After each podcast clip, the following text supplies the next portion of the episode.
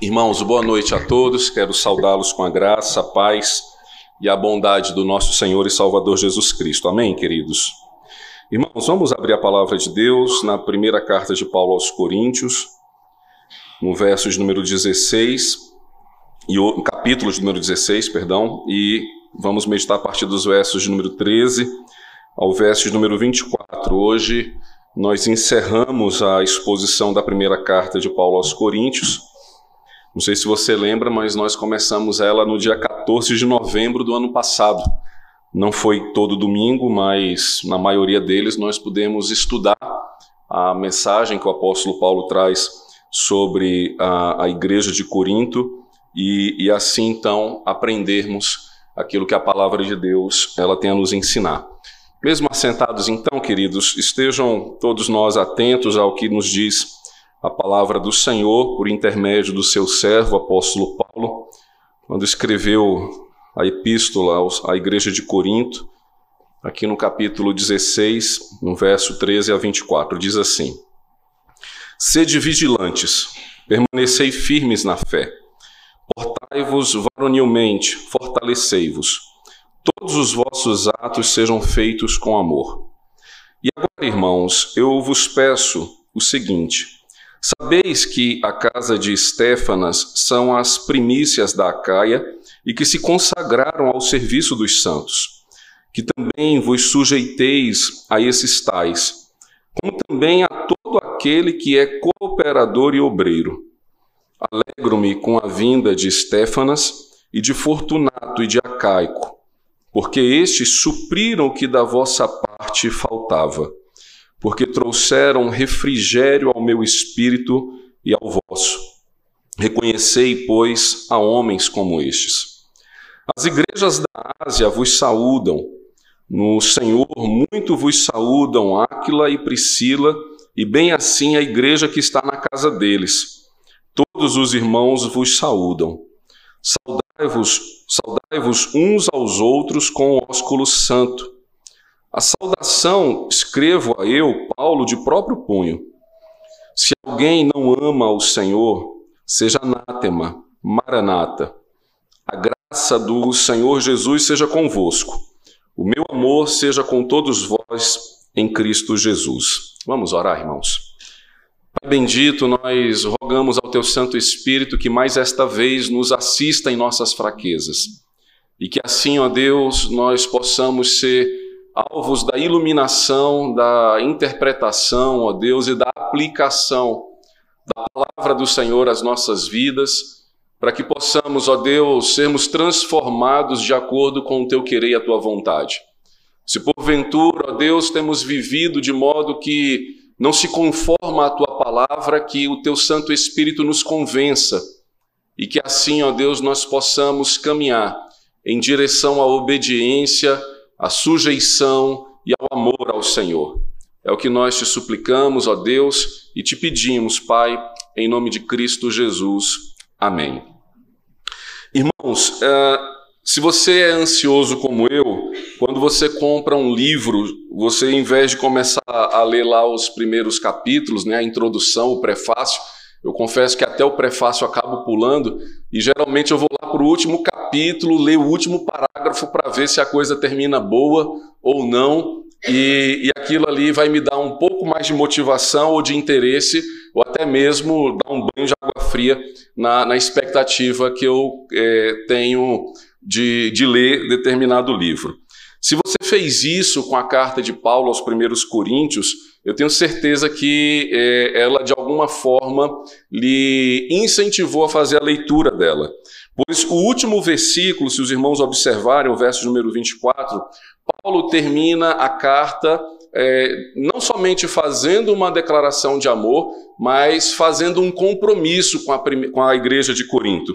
Ele diz assim: O meu amor seja com todos vós em Cristo Jesus. Se você lê essa última, esse último verso, atentando a, ao que é o amor dos dias atuais, talvez você vá se surpreender dizendo: Mas como assim ele termina desejando o seu compromisso, o seu amor à igreja, mas desde o início da carta é só pancada, só exortação, só correção.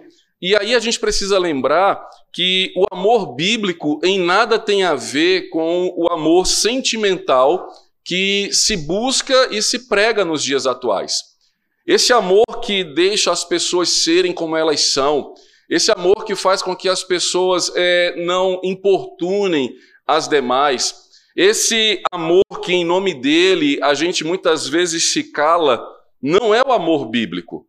E é interessante que é, não é constrangedor, nem tampouco contraditório, o apóstolo Paulo passar toda a carta de Corinto exortando, corrigindo, chamando a atenção desses irmãos, e ao final ele termina dizendo: O meu amor seja com todos vocês, em Cristo Jesus. Ou seja, nós estamos ligados, nós estamos aliançados, comprometidos como igreja, é no amor de Jesus.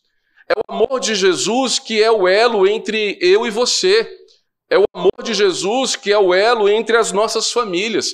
É o amor que nós temos em Cristo Jesus que nos faz ser igreja. É tão certo isso que ah, se existe um livro da Bíblia que dedica todo um capítulo a falar sobre o amor, é a primeira carta de Paulo aos Coríntios, quando no capítulo 13 ele fala é, não somente de forma bela e poética, mas de forma profunda e teológica acerca do que é o amor. O amor é paciente, ele não arde em ciúmes, ele não se ufana. Então, é, perceba que toda a dedicação e toda a atenção que o apóstolo Paulo é, dá à igreja de Corinto, a despeito da circunstância ser totalmente é, adversa a ele, é um compromisso é, em amor. Isso fica também claro, queridos, que no final da carta, ou seja, o final da carta pode ser entendida justamente dos versos 13 até o verso final, é, o tema do amor ele está é, nítido, né? ele salta aos nossos olhos. Veja o verso 14, quando ele diz: todos os, votos, todos os vossos atos sejam feitos com amor. É, no verso 22 ele diz: Se alguém não ama o Senhor, seja anátema, maranata. Ou seja, em todo tempo o apóstolo Paulo está aqui falando a esta igreja pastoreando esta igreja, mas dizendo e deixando claro a ela que tudo isso é feito então em amor ao Senhor,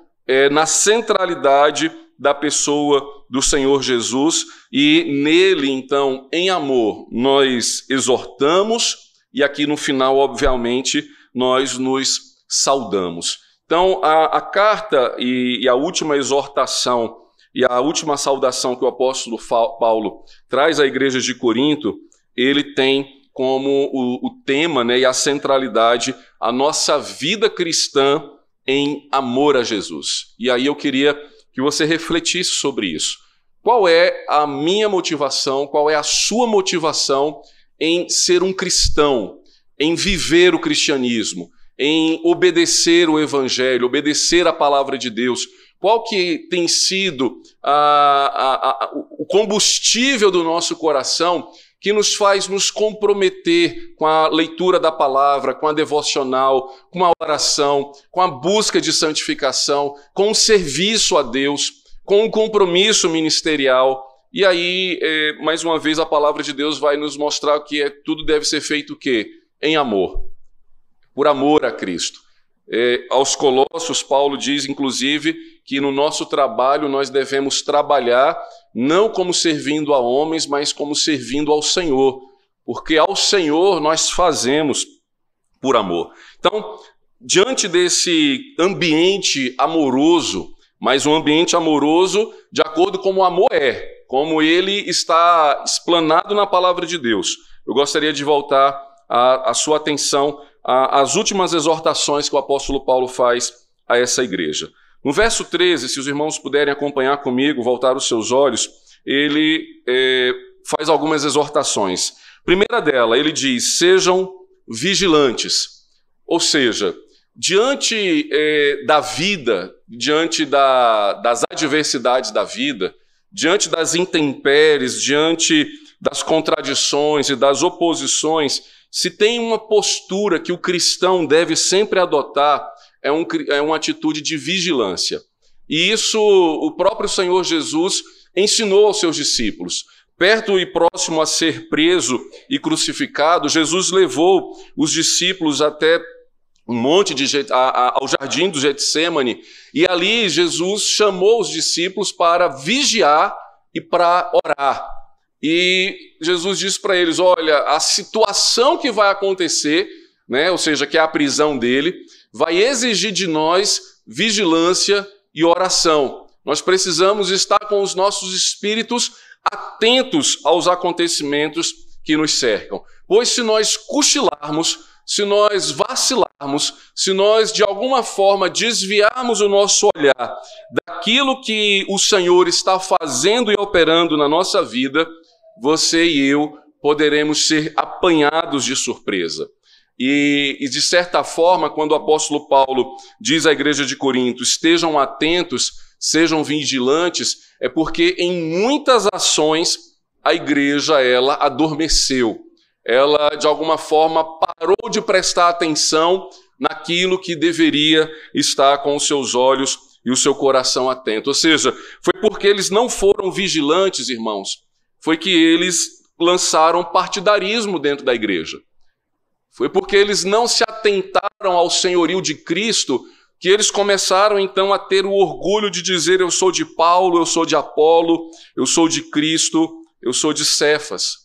Foi por eles não serem vigilantes que muitos casais da igreja de Corinto optaram pelo divórcio. A ponto do apóstolo Paulo, na, no capítulo 7 e 8, dedicar total atenção a esse tema. Casais que na crise conjugal perdem de vista a atenção em Cristo e na Sua palavra, vão começar a cogitar a se separar. Quando o, a, a, crise conjugal começa a, a florescer no coração dos cônjuges, a hipótese de um divórcio é porque eles dormiram, não vigiaram, não estiveram atentos. Mais outra vez, uh, os crentes de Corinto não foram vigilantes quando eles então passaram a, a, a ter uma vida carnal, licenciosa. Eram os mesmos crentes que estavam na igreja e na próxima semana buscavam as raves de Corinto, as madrugadas abertas e virando é, atrás de bebida, de carne, de festas. E, e o apóstolo Paulo precisou exortá-los quanto à santificação. São os crentes de hoje que, dormindo sobre a palavra de Deus, deixa ela de lado e passa então a, a se alimentar mais dos informes do noticiário. O coração e a mente ficam mais presos às análises dos estatísticos das eleições, às análises dos economistas acerca da economia, às análises acerca dos sanitaristas de acordo com a saúde pública, e deixamos que todas essas a, a, a momentos e, e circunstâncias governem o nosso coração, quando na verdade deveríamos estar vigilantes, atentos à palavra de Deus. Por isso ele, em amor, diz a esta igreja: acordem, abram os olhos, estejam atentos à realidade divina, estejam atentos à ação de Deus em vosso meio, estejam atentos ao sangue derramado na cruz que nos unifica, que traz comunhão, que traz unidade, e não acerca daquilo que transparece diante de nós. A segunda exortação que o apóstolo Paulo fala, queridos, ele diz ainda no versículo 13: permaneceis firmes na fé. E, e a fé não é, queridos, força da mente. A fé não é atitude positiva. A fé nem mesmo é otimismo. Nada disso é fé. O que, que é a fé da qual o apóstolo Paulo então diz assim: permanecei firmes na fé? A fé é a doutrina, o ensino que nos distingue, o ensino que faz com que a nossa identidade seja chamada de cristã. Por que, que eu sou um cristão? Porque eu tenho a minha fé depositado nos ensinos de Jesus. É isso que determina a, a, nossa vida com Deus. E aqui o apóstolo Paulo, então, ele diz: irmãos, além de ser vigilantes, ou seja, vigiando quanto à sua vida cristã, Permaneçam firmes na doutrina. Permaneçam firmes no ensino da palavra. E foi justamente, queridos, por não permanecer firmes na doutrina que muitos da igreja de Corinto passaram a ter dúvidas e até mesmo a duvidar e não crer na ressurreição. E isso trouxe problemas para a vida da igreja. Quando a ressurreição é uma doutrina de fato e de verdade, da qual ela não apenas está escrita na palavra de Deus, mas ela é narrada como um testemunho daquilo que Cristo fez, muitos não permanecendo firmes passaram então a duvidar. Do que fez o apóstolo Paulo, então, dedicar todo o capítulo 15 a corrigir a fé daqueles irmãos. Ou seja, se você não está crendo que ao morrer e que no último dia o Senhor Jesus, assim como ressuscitou no terceiro dia, ele com poder e glória ressuscitará todos aqueles que nele confiam, a nossa fé, ou seja, o, ensino, a doutrina não permaneceu firme. Ela não foi guardada, ela não foi cultivada. Antes, aqueles irmãos preferiram dar ouvidos a liberais, a pessoas que, com boa oratória, que com boa eloquência, levou eles a duvidar de que, ao final, eles seriam ressuscitados dos mortos. E para que a igreja permaneça unida, firme e em comunhão, ela precisa permanecer firme na sua doutrina. Ela precisa permanecer firme no ensino da palavra de Deus. A centralidade das Escrituras, irmãos, deve ser uma marca de uma igreja saudável, de uma igreja que busca com saúde espiritual glorificar a Deus, a Jesus e ao Santo Espírito de Deus, de acordo com os seus ensinos e de acordo com aquilo que ele nos revelou.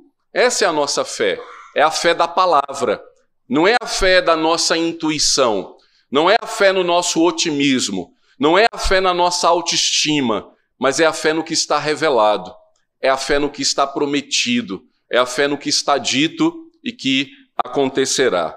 Depois o apóstolo Paulo, então, termina a sua exortação dizendo: Portai-vos varonilmente e fortalecei-vos.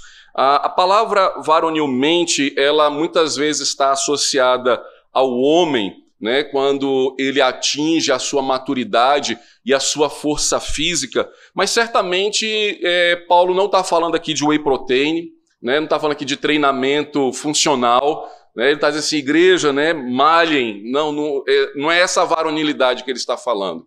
Mas a, é, a, varonilidade da qual ele propõe à igreja, aí seja o homem, a mulher, o jovem, a criança, a todos nós é a coragem.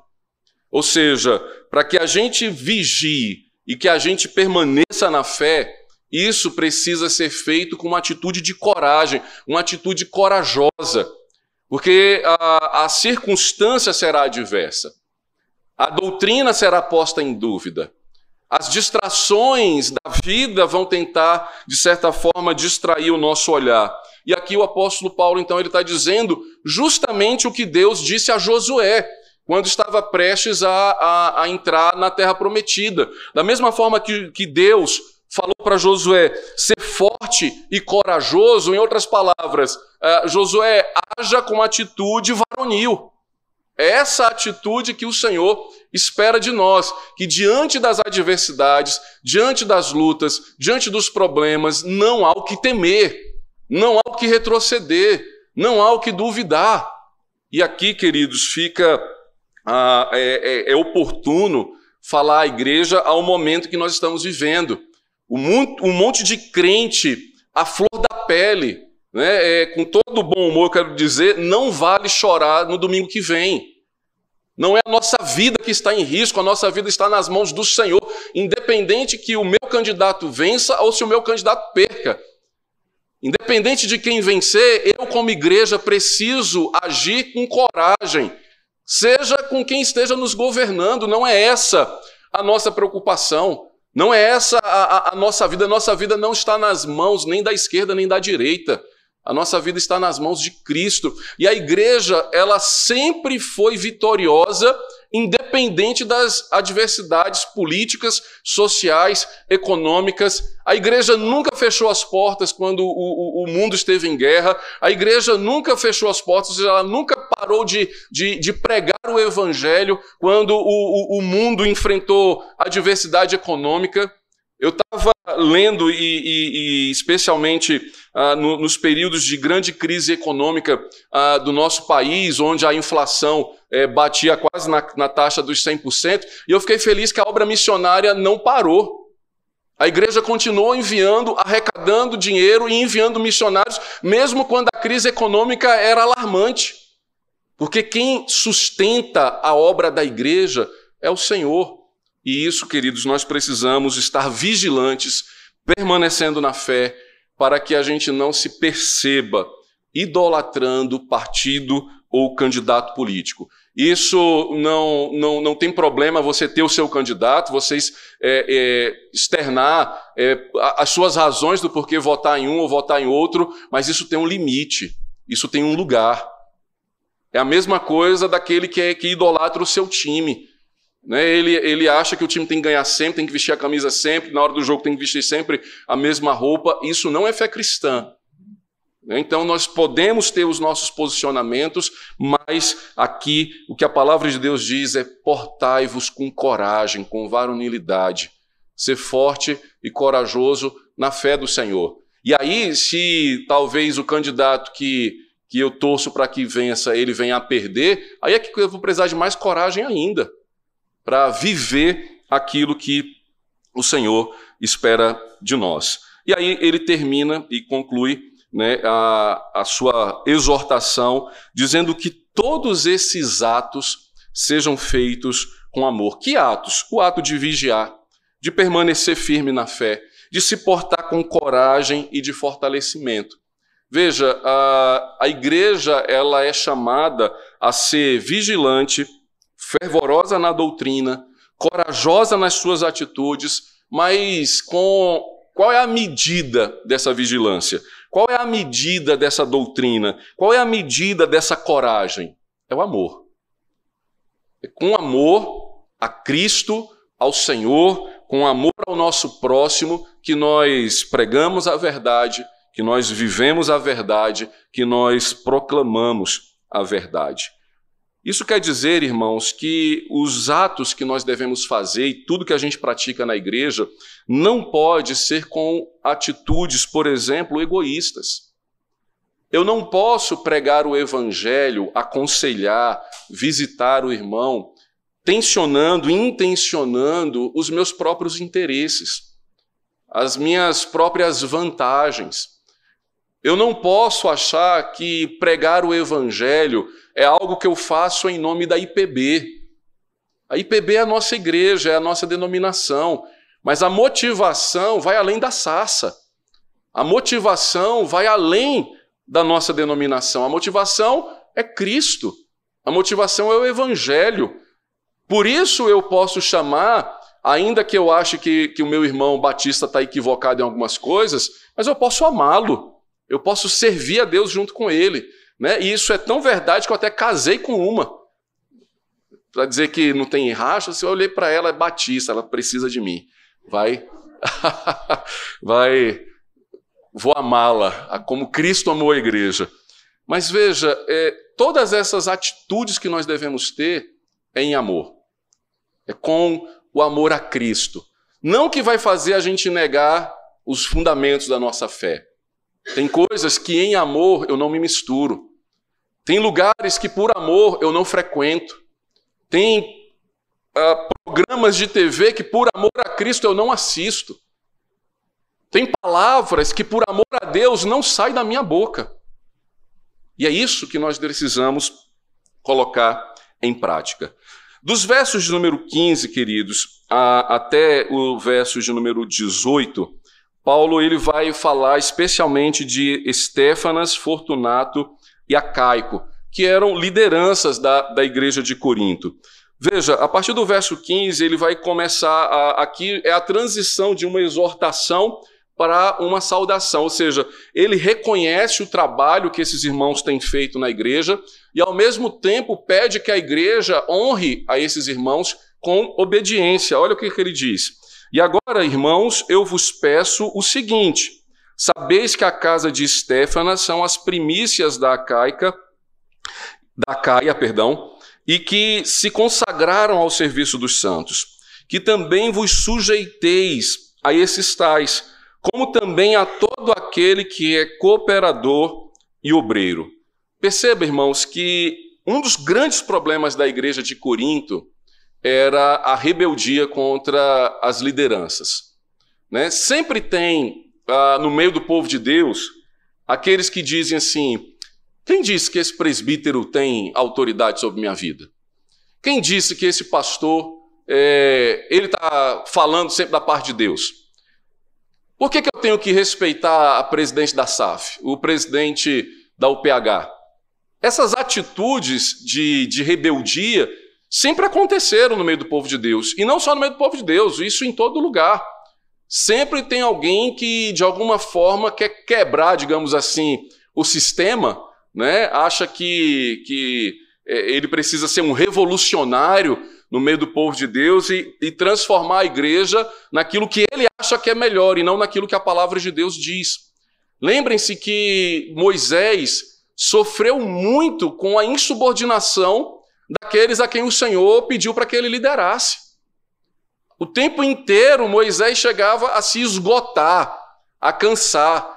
Foi num momento de, de ira e de cansaço, de tanta reclamação, que o povo vira para ele e fala: Você trouxe a gente no deserto para matar a gente de sede. Que líder que é você?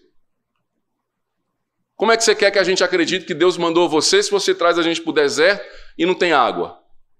Isso porque eles já tinham reclamado de muitas outras coisas. Estavam com saudade das cebolas do Egito. Quando começar, ah, bom era a nossa vida lá no Egito. Chega uma hora que Moisés ele né, se irrita e ele ora irritado, Senhor, o que, que esse povo não para de reclamar, né, é, faz brotar água, e Deus, não, fala a rocha. E ele tão irritado pega o seu cajado e fere a rocha. Ou seja, é, é um momento em que a, a, insubordinação do povo levou o líder a, a agir de forma é, iracunda, equivocada. E aqui então o apóstolo Paulo olha para a igreja de Corinto e, e percebe o quê? Que eles estão tão divididos em quem eles querem obedecer que eles esquecem daqueles que é, eles acolhem na sua casa. Quando Paulo fala aqui no, no, no verso é, de número 15, sabeis que a casa de Estéfanas são as primícias da Caia, ele está falando o seguinte: olha, essa família foi a primeira família convertida aí na cidade. Inclusive, na própria carta, você vai lembrar que quando Paulo fala em relação a batismo, depois ele vai dizer assim: não, realmente, eu batizei Stefanas, que, que é esse rapaz de quem ele faz menção aqui. Então, a, a casa de Stefanas era provavelmente a casa onde a igreja se reunia. E, e, eles não tinham templo, como a gente tem nos dias de hoje, a igreja se reunia nas casas. Depois ele vai falar mais adiante de uma igreja da Ásia que se reunia na casa de Áquila e de Priscila.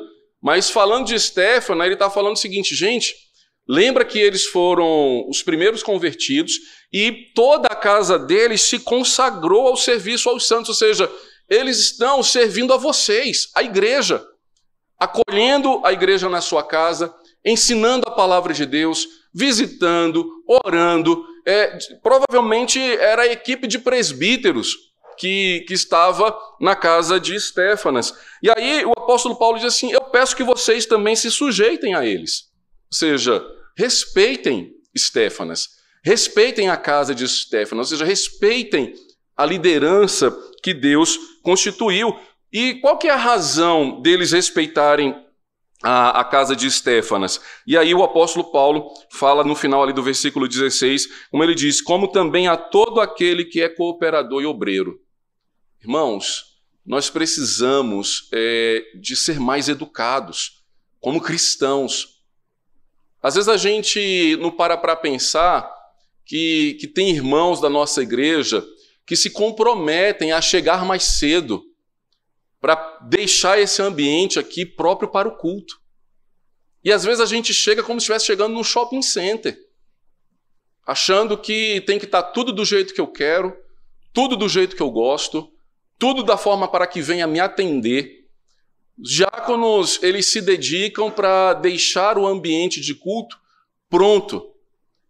E, e às vezes, ao invés de pedir um favor, já tive muitas vezes que pastorear diácono que se sentiu desrespeitado por irmãos, que ao invés de falar com educação, fala como se fosse seu empregado, que nem se fosse seu empregado deveria falar dessa forma.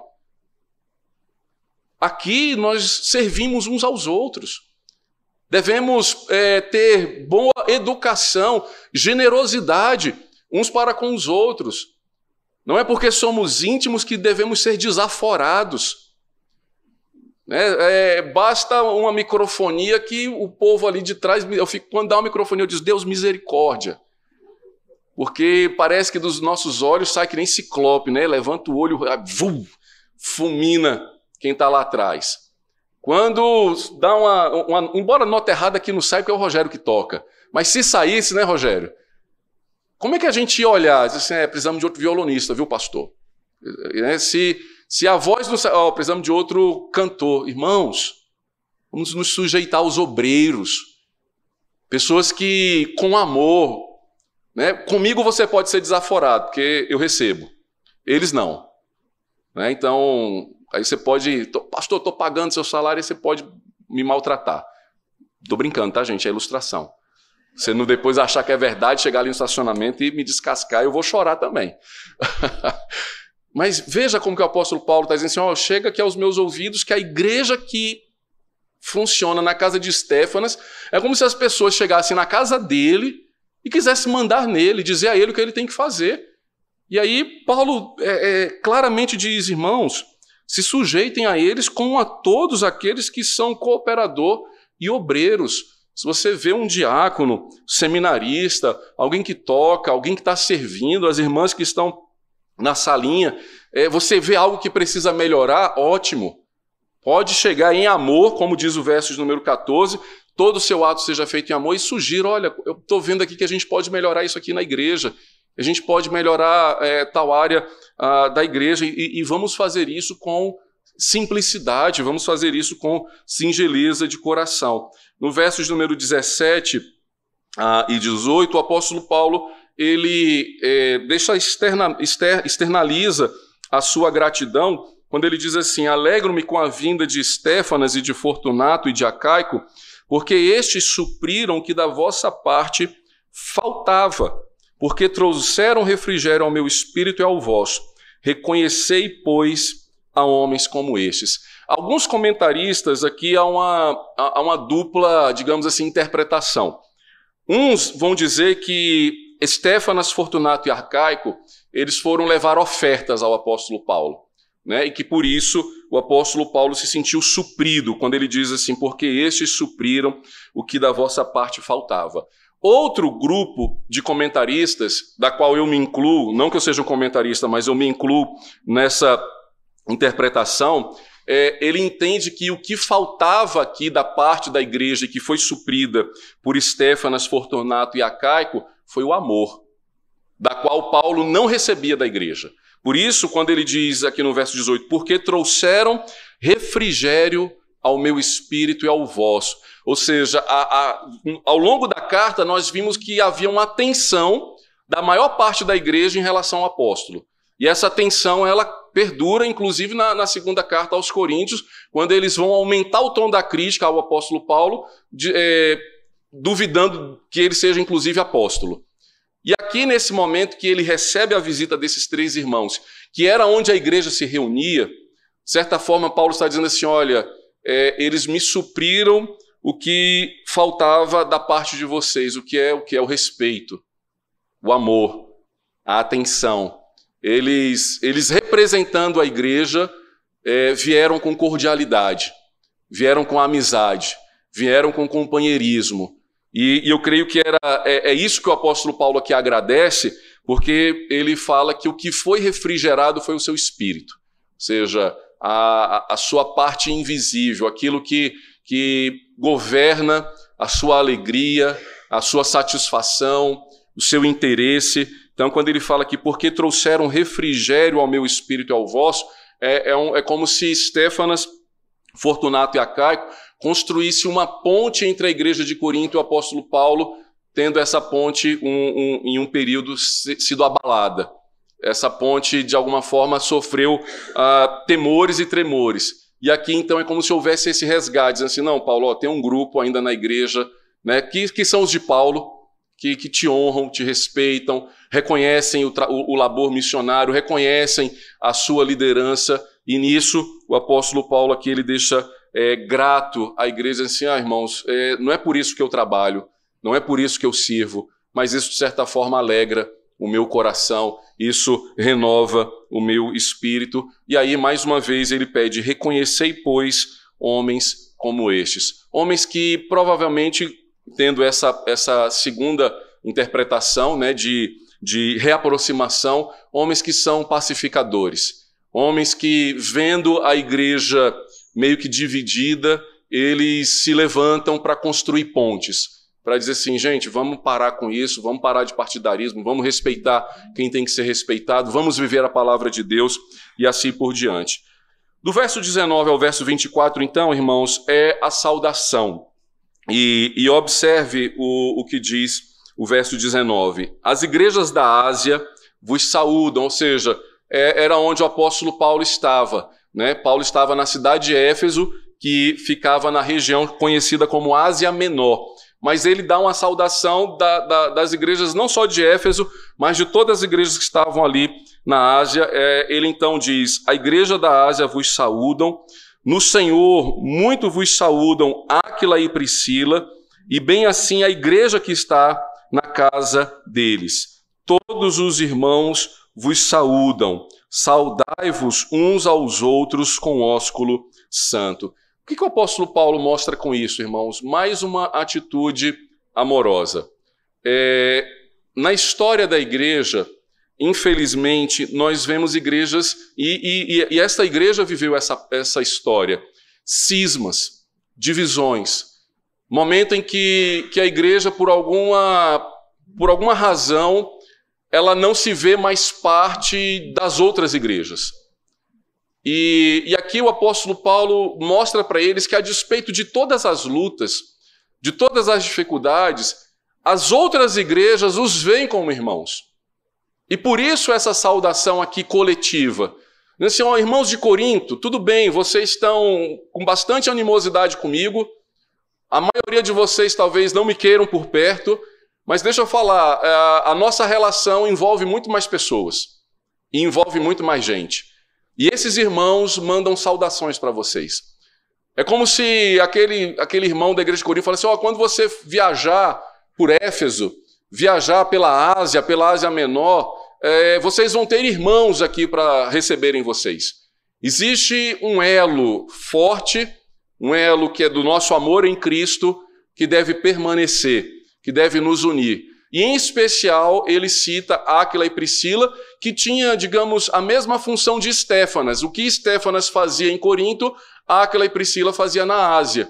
E a igreja funcionava na casa deles. E aqui eles estão dizendo assim: olha, os líderes da igreja da Ásia mandam saudações, ou seja, mandam a, a, a, graça do Senhor, o favor do Senhor sobre a vida de vocês, para que o nosso elo como igreja de Cristo universal, global, se mantenha. E, e é isso que nós precisamos, queridos, é viver com, com esse olhar. Nós somos IPJB, é, uma igreja, fazemos parte de um presbitério que, se você for ali na Asa Sul, na Igreja Presbiteriana de Brasília, tem uma igreja que é do nosso presbitério. Descendo a rua aqui, a Getsemane é também do nosso presbitério, e a Igreja Jardim ABC é do nosso presbitério. Somos diferentes uns dos outros. Temos, não só o local é diferente, a estrutura é diferente, às vezes até a liturgia tem, tem as suas peculiaridades, mas nós precisamos saudarmos mutuamente. E nós fazemos isso quando o presbitério se reúne.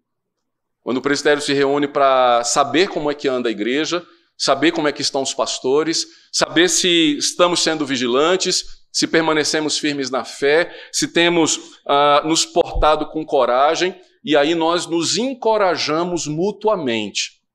É, essa atitude conciliar deve permanecer ah, entre nós. E aqui o apóstolo Paulo então diz: Todos os irmãos vos saúdam.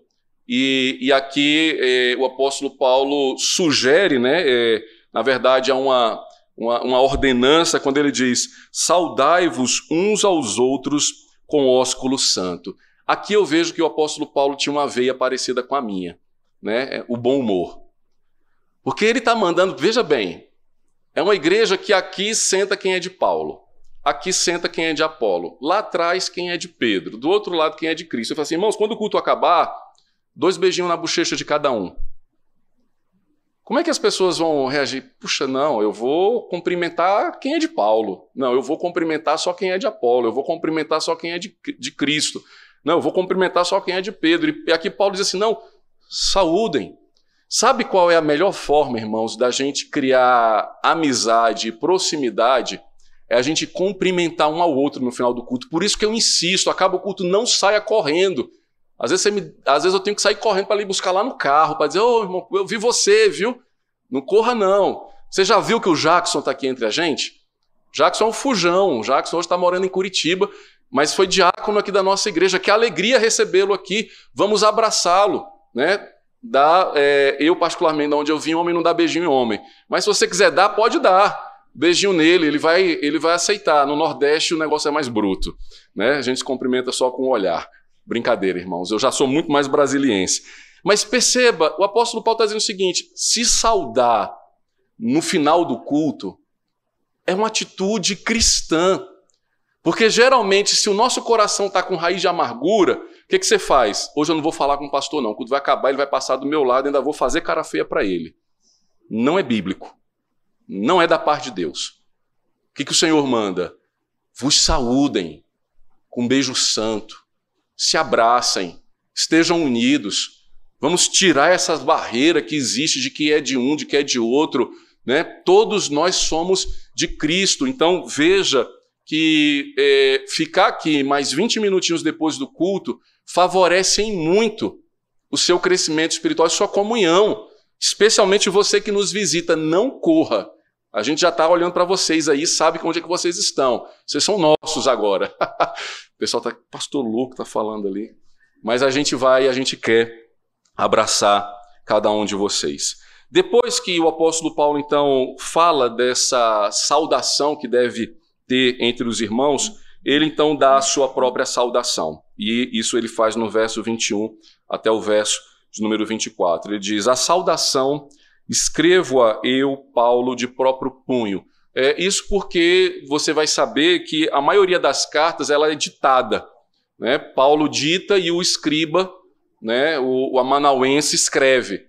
Nesse momento ele fala assim, gente, ó, vai mudar um pouco a letra porque eu mesmo vou terminar essa carta, ou seja, não, é que é mais importante agora o que ele vai escrever, mas ele está mostrando o seu compromisso com essa igreja. Dizendo assim: olha, eu estou colocando aqui a minha marca. O que vocês vão ler saiu da minha boca, saiu da minha mão, é orientação ah, do apóstolo Paulo. E aí, qual é a primeira coisa que ele escreve na sua saudação? E ele escreve de próprio punho, verso 22. Se alguém não ama o Senhor, seja anátema maranata. Isso aqui daria um sermão né? inclusive com três pontos. Mas o que, que ele está falando? Primeiro, irmãos, ele está falando isso para nós. É, isso aqui não é uma palavra evangelística. Ele está falando para uma igreja, da qual o comportamento, as ações, as atitudes de alguns demonstram que o amor a Jesus não está sendo praticado.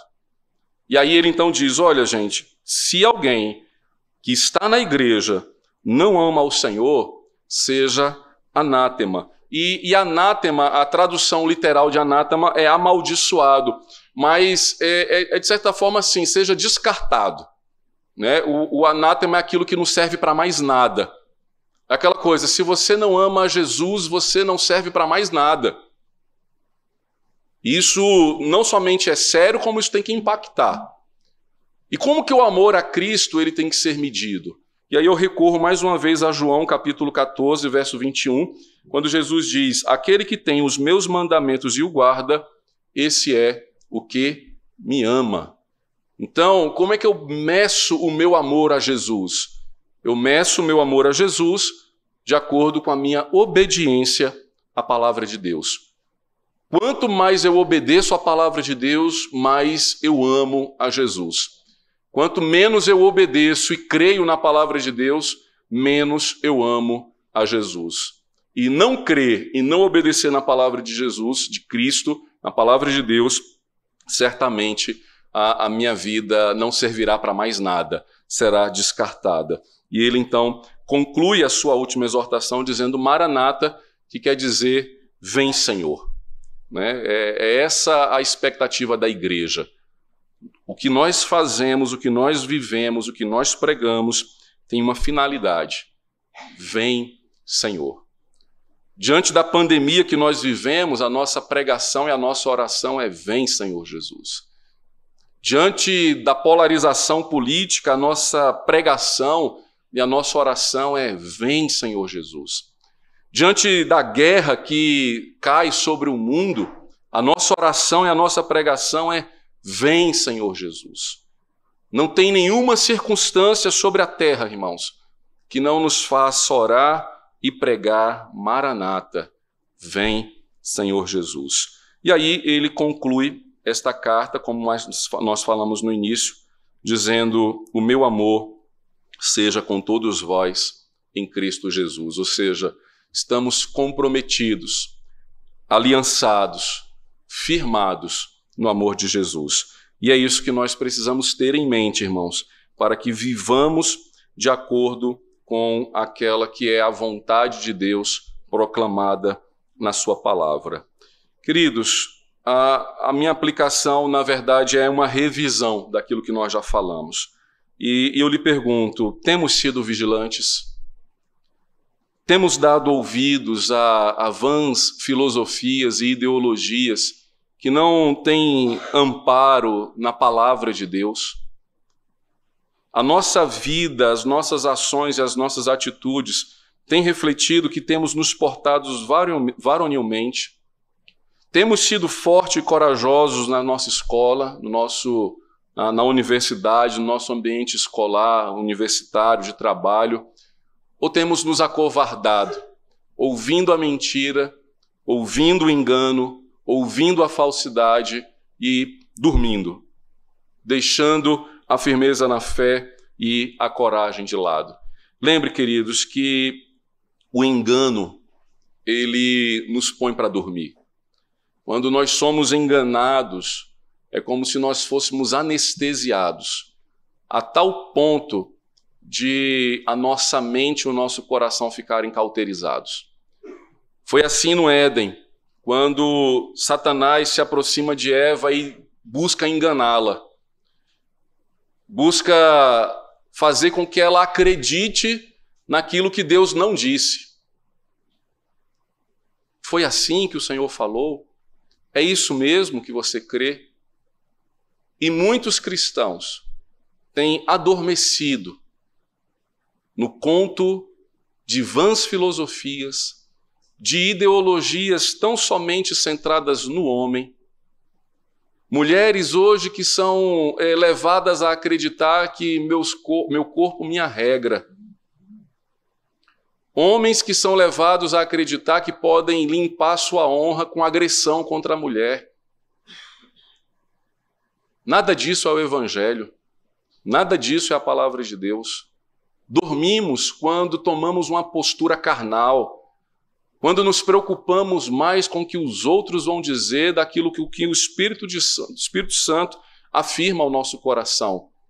Não durma, seja vigilante, permaneça firme na doutrina. Meu irmão, você tem alguma rusga, você tem alguma mágoa contra este que vos fala, o pastor Mazinho? Eu posso não ser como você gostaria que eu fosse, mas eu creio que o Senhor me colocou aqui para ser o seu pastor. Você tem alguma coisa contra o pastor André, o pastor Silas? Existe algo no seu coração que fomenta é, divisão, mágoa, ressentimento. Como é que você enxerga os presbíteros da nossa igreja? Como é que você olha para os diáconos da nossa igreja? Como é que você olha para os obreiros, os cooperadores, os servos que Deus tem colocado à nossa frente aqui para caminhar? E eu coloco isso com sinceridade, irmãos, nós não somos perfeitos. Talvez você gostaria que eu me portasse de uma forma, fizesse de outra, mas o que a palavra de Deus diz é que em Cristo Jesus nós devemos nos sujeitar, não cegamente. Não pense que com essa aplicação eu estou dizendo assim, é, silencie a sua crítica, ou né, leve sua mágoa para casa. Nada disso.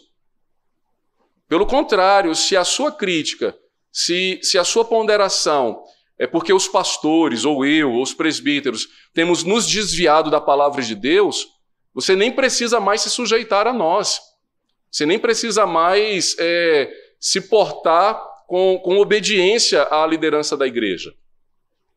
Mas se temos sido fiéis à palavra, se temos nos portado com transparência, com, com verdade, nós podemos então não levantar muros entre nós. Por isso que o apóstolo Paulo pediu que os irmãos tratassem a, a, a Stefanas a, e, e, a Fortunato e a Caico a, com, com honra, né, com, com obediência na palavra de Deus. E que assim, queridos, nós possamos nos ver não como uma igreja única, separada na face da terra, mas nós somos parte. Nós somos parte do corpo de Cristo que é espalhado pela face da terra. E que privilégio é poder fazer parte desta igreja, deste povo de Deus, que com os seus talentos, as suas limitações, com aquilo que Deus nos tem dado, poder influenciar e salgar a sociedade que está em nosso redor. Que Deus, portanto, nos abençoe e que possamos nos portar uns com os outros em amor. Vamos orar, queridos? Vamos nos colocar de pé.